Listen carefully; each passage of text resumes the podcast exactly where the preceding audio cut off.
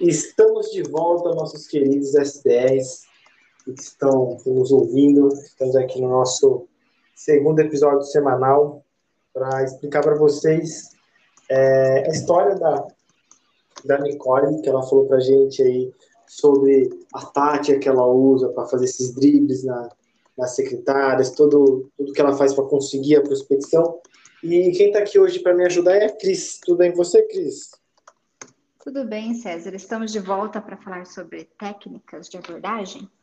Exatamente. É, e, a Nicole, ela, ela, usa bastante técnica, né? Porque ela não, não fica só, só no Google, ela vai para o LinkedIn, ela, ela vai atrás do, do lead, ela conversa com ele pelo, pelo chat e, e ela usa alguns gatilhos mentais para auxiliar na parte da, da prospecção, nessa parte para conseguir, é, às vezes, um contato mais direto, sem precisar de, de falar com a secretária. Porque a secretária, né, entendendo o trabalho dela, ela é treinada, ela recebe treinamentos, ela recebe é, toda a base aí do, da produção dela, é filtrar as, as, as ligações e por muitas vezes ela acaba barrando a gente.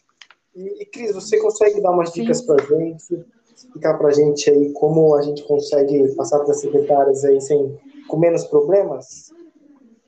Essa é a dica de ouro. Como passar pela secretária, não? Como evitar Exatamente. a famosa frase me mande uma apresentação? Então, essa é o que nós vamos estar conversando hoje. Então, então explica para a gente, como que a gente, a gente foge dessa frase. Uhum. É, na realidade, o que, que a gente precisa fazer de princípio?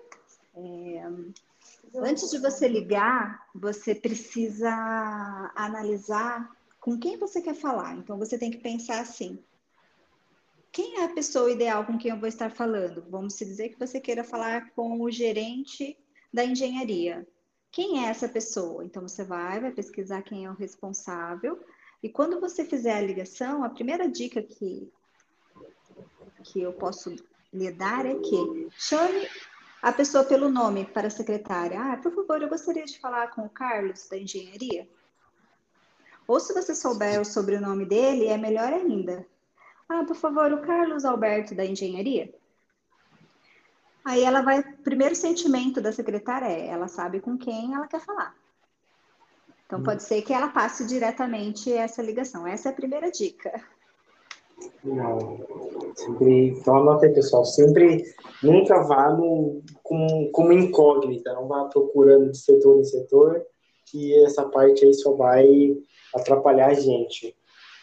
Sim, muitas vezes no momento você não sabe quem é o responsável, não achou no Google, não achou no LinkedIn, e o que você vai fazer nesse momento? Primeira fase que tem que ser feita é liga na empresa, pergunte quem que é o responsável pela engenharia, pergunte qual que é o e-mail dele. Aí na próxima ligação, em outro momento, você já chama ele pelo nome.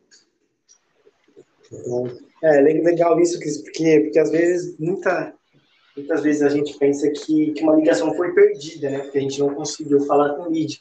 Mas é, se a gente olhar por esse lado, não existe ligação perdida, porque mesmo que eu não consiga falar com ele, mesmo que eu não consiga é, ter o contato direto. É, se eu conseguir o nome, se eu conseguir um e-mail, eu já consigo aí, chamar ele pelo nome completo, já consigo é, um contato muito mais próximo com, com, esse, com esse lead.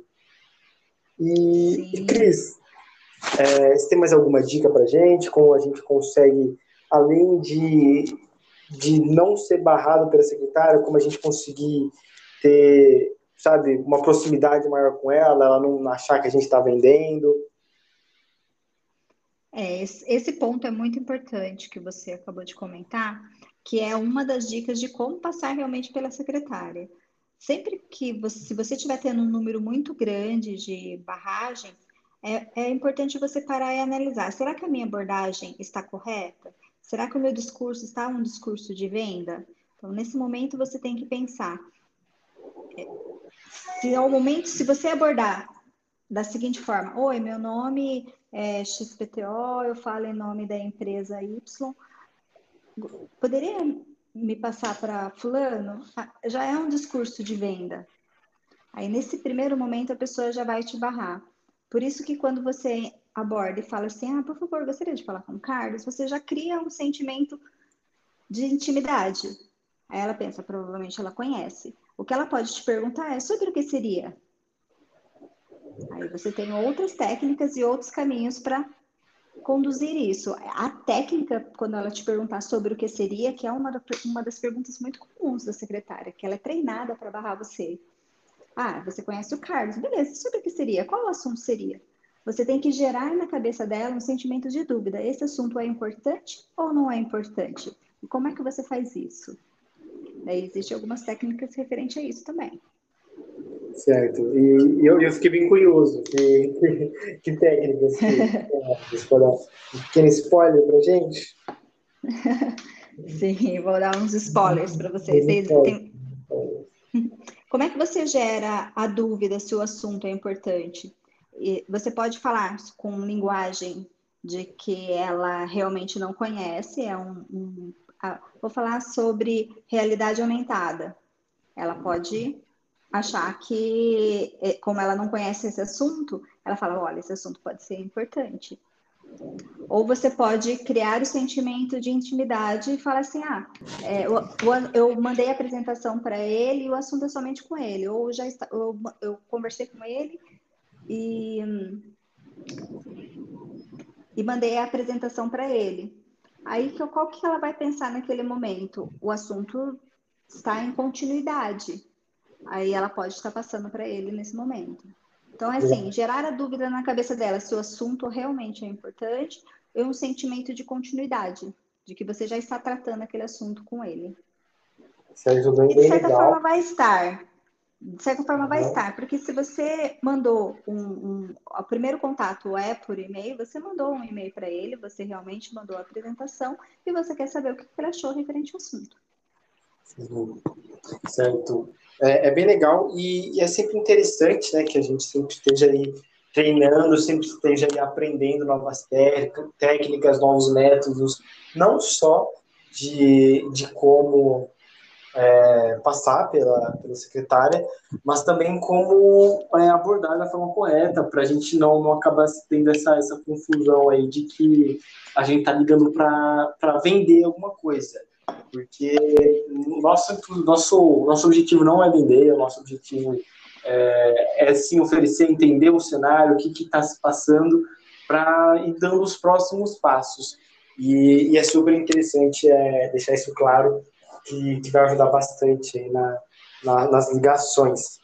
Cris, é, estamos batendo a meta do nosso episódio aí de 10 minutos. Você, gostaria de dar uma palavra final, dar uma dica aí, tipo, para para a gente finalizar essa, essa verdadeira aula aí que você deu para gente? A principal dica para qualquer SDR é nós não estamos aqui para vender, e sim para entender realmente o cenário da pessoa, como ela está lá, como você comentou agora. E além de entender o cenário, realmente dizer: eu sei quem é você, ou seja, você vai ligar sabendo quem é a pessoa, e eu tenho algo a te oferecer. Pode ser que a pessoa precise do que você tem a oferecer, pode ser que não. E isso é uma decisão dela. E qual que é o nosso objetivo? Identificar se ela precisa naquele momento do que a gente tem para ofertar. É essa a missão de qualquer SDR, identificar se realmente lá existe uma oportunidade e se a gente realmente pode ajudar aquela pessoa. Se sim, vai existir a nossa famosa reunião. Então, então é isso, pessoal. É, agradecemos a todos aí que ficaram até o final desse episódio. E terça-feira tem mais. Terça-feira? Terça-feira tem mais. É isso. Tchau, tchau, pessoal. Beleza. César. Tchau, tchau.